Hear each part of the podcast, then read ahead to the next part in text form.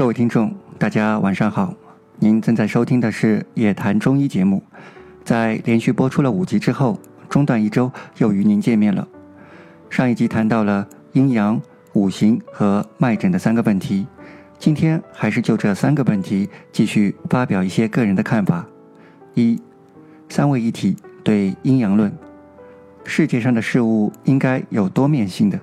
为什么我们一定要固执地坚持阴阳二元论来解释世界万物呢？比如，对于讨论的话题有支持的、反对的和中立的三方，时间可以分为过去、现在、未来。我认为三位一体比阴阳论能更好地解释这个世界。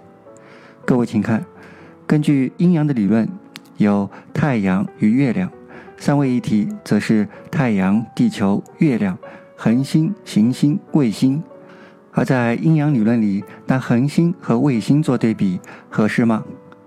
根据阴阳理论，有左右，有上下，有男女，有善恶；而三位一体则是左中右、上中下、男女不男不女、善恶和无善无恶。圣人说：“无善无恶，心之体嘛。”各位，哪个更容易理解？更符合现实呢，而且三位一体还能包容了佛教的三世佛，即过去、现在、未来佛，还能包含基督教的圣父、圣子、圣灵三位。阴阳能如此兼容并收吗？三位一体不仅比阴阳论更适合解释世界万物，而且与阴阳论有一样悠久的历史，因为这也是出自圣人之言。道德经曰：“道生一，一生二，二生三，三生万物。”你看，三生万物，万物的道理应该从三身上找，怎么跳过了三，用二来解释万物呢？阴阳可解释的，三位一体都可以解释。你有阴阳，我就有阴阳和不阴不阳，比你更包容。为什么我们只知道阴阳论，只宣传阴阳论呢？因为从汉武帝开始独尊儒术嘛，不是百家不好，而是儒术有利于对人民的控制，人民不会思辨，就辨不清真伪，就只知道读死书、读圣贤书，只知道磕头做奴才了。现如今国学大热，教授古籍经典，依然是愚民的那套，君君臣臣父父子子，在夹杂了。阴阳五行这些糟粕，用它们来毒害我们的青少年。很多人每天嚷着要有独立思考的能力，却努力背着如何做奴才的书，是不是有点背道而驰的味道？一个个都变得尊师重道，不敢越雷池一步，哪里还有吾爱吾师，吾更爱真理的想法呢？二，用器官移植来说明。五脏主治的正确，有一位朋友提出，器官移植病人的情志变化就能证实五脏主五志的理论。这个问题是否可以更进一步呢？如果可以器官移植的话，那么是否可以切除一个脏器？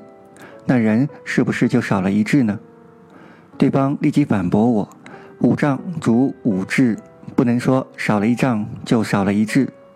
我想他说的对，我理解错了。你看，通过辩论才能发现自己的逻辑错误。如果一堆都是志同道合的人，都是一种声音，也就不会有辩论，更不会发现自己的逻辑错误。那么我提问：缺少一脏后，对应的志会如何？失去祖的志会怎样表现？这个问题是中医没有想过，想过也没有理论说明的。因为现代的人可以切除器官，那么对于少了器官的人而言，中医的那套阴阳五行是否还适用呢？如果现代医学发展到人造器官可以完全代替五脏了，那么五志会如何呢？中医所谓的非血肉的五脏又会如何发生什么变化呢？这是一个多好的研究课题，只有现代医学发展到今天。才会遇到的问题，古人没有遇到过，是不会给出答案的。每个时代都应该有大师，因为每个时代都有自己的独特的问题。中医面临的挑战又何尝不是机遇呢？我要说，可是如果这阴阳五行的理论是错的呢？三，中医四诊的不确定。上一集对脉诊提出了质疑，那么是否有中医判断准确性这方面的研究呢？各位可以在网上找到一篇研究论文，题目叫《中医临床医生四诊信息判读及诊断一致性探讨》。论文的结论是这样说的：中医临床医生对四诊信息判读及判断均存在差异性，说明中医临床医生间四诊信息判读及诊断的一致性较差。论文摘要中提到，使用的方法是邀请医院资深临床内科专家对患者四诊信息进行判读，并给出辩证诊断结果。我把这篇论文的摘要放在本节目的简介中，有兴趣的朋友可以看一下。现在有一种奇怪的现象，就是宣传中医可以治疗癌症。只是我想请教的是，如果不给中医看西医的诊断结果，您能用中医的方法确诊为癌症吗？如果您自己都不能诊断出是否癌症，怎么一旦西医确诊了，就说自己能治疗各种癌症了呢？有病人说我有病，马上有人就会说我有药，而且治好过很多你这样的病，还便宜。这种话可信吗？如果您的药真能治疗某个癌症，那么就去验药吧。等验证了，那可是大把大把的金钱，还有各种名誉在向你招手啊。四，专家不常在，有时候经常会遇到别人的质疑：“你不是专家，胡说什么？”或者“等专家研究后不就知道了？”是的，这话是没有错。可是，我们并不能在遇到问题时就能马上咨询专家的意见。如果什么事情都想靠专家或者等专家的意见，那么我们何时运用自己的大脑来进行思考呢？专家研究的时候，我们依然可以进行思考，然后得出自己的结论。中医只是我们社会的一个很小的问题。如果不能独立思考，那么。即使学习了再多的科普知识，也只是比别人多点知识。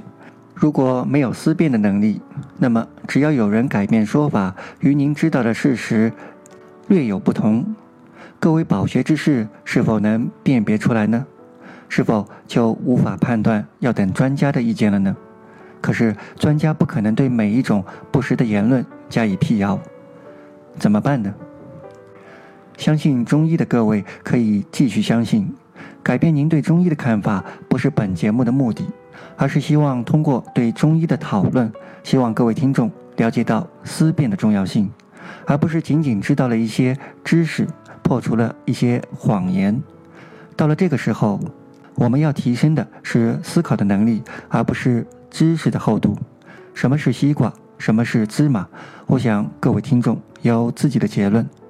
因为如果没有独立的思考精神，敢于怀疑，那么我们就可以经常看到有人接到检察院的电话而被骗，有人接到中奖电话而被骗，有人接到学校电话而被骗，等等。我们是否太相信专家、权威、电视、古人了呢？如果不能改变思维的惰性，即使科普做的再多，又有什么用呢？本电台录制的第一本书是《刻舟求剑》，因为了解到有长辈听信了推销就要买很贵的保健产品，可是他的晚辈如何说都没有用。想通过这种方式传播点科普知识，避免下次上当。但是通过对中医讨论的观察，我发现一个人即使知道再多的知识都没有用，如果不会独立思考的话。那么，一个文盲就能把博士骗个精光。从今天开始，每个人都应该开始训练自己的独立思考能力，先了解一下大样本双盲对照实验的精髓，而不要人云亦云，不要迷信专家、迷信祖宗。中国就有希望了。当中国每一个人都会独立思考，那么我们整个民族的科学素养将大大提高。有了这样的民众基础，那么就会出更多的科研人员。在科技上全面赶超发达先进国家，也就是几十年的时间。一个民族的强壮体现在思维上。我想，外国人只会害怕有思想的中国人，而不会看到中国人能把奥运开幕式办得多么辉煌壮丽而感到恐惧。中国社会的落后，从中医这个问题探讨了一百年，可见一斑。一个问题在其他民族能够很快得到解决，而我们却耗费了如此多的时间、人力、物力以及感情，至今还在争论。难怪为他国笑。可是为什么我们就讨论不出一个结果呢？查看讨论的过程，可以看到，往往讨论一开始就会被各种谩骂和人身攻击所打断，然后再来一次讨论，再被打断，反反复复。一个学术的问题都要往人品上凑，往爱国上拽，提出质疑就要打倒，就要人家闭嘴。我们真的已经远离了文革吗？因此，本电台希望听众朋友大胆的讨论，欢迎各位听众留言表达观点，进行相互辩论，但是要遵守讨论的三原则：一、不要进行人身攻击、无端猜疑；二、围绕问题不要跑题。三，不能禁止他人发言。我想这样才能使讨论进行下去，而不陷入互相谩骂之中。如果各位回忆一下各大学辩论的场景，你会在头脑中出现一个个着正装、侃侃而谈、彬彬有礼，即使落败也要保持风度、恭喜对手的大学生辩手。辩论的胜负并不重要，重要的是，请记住。我们是带着各自的尊严上场的，言谈举止都体现了各自的教养。如果错了，那么感谢对手，帮助自己找到了自己的错误，避免将来再犯，然后再继续下一个问题的探讨，这样就好了。现如今的科普辩论，目的是要科普，播出后反而起到了反效果，为什么呢？因为某些专家认为自己的观点是正确的，对方什么都不懂，而对对方表现出不尊重，人们最后往往是对专家的不礼貌表现愤怒，而不再关心专家的言论是否正确。有个娱乐节目，开始导师背对选手，只是根据选手的表现觉得好就转身。